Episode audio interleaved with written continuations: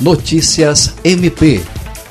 Através da campanha SOS Acre, a Procuradora-Geral de Justiça do Ministério Público do Estado do Acre, MPAC, Cátia Rejane de Araújo Rodrigues, entregou nesta quinta-feira 22, em Cruzeiro do Sul, donativos contendo 400 cestas básicas, 2 mil kits com álcool em gel, e 2 mil sabonetes, que serão distribuídos às famílias em situação de vulnerabilidade social.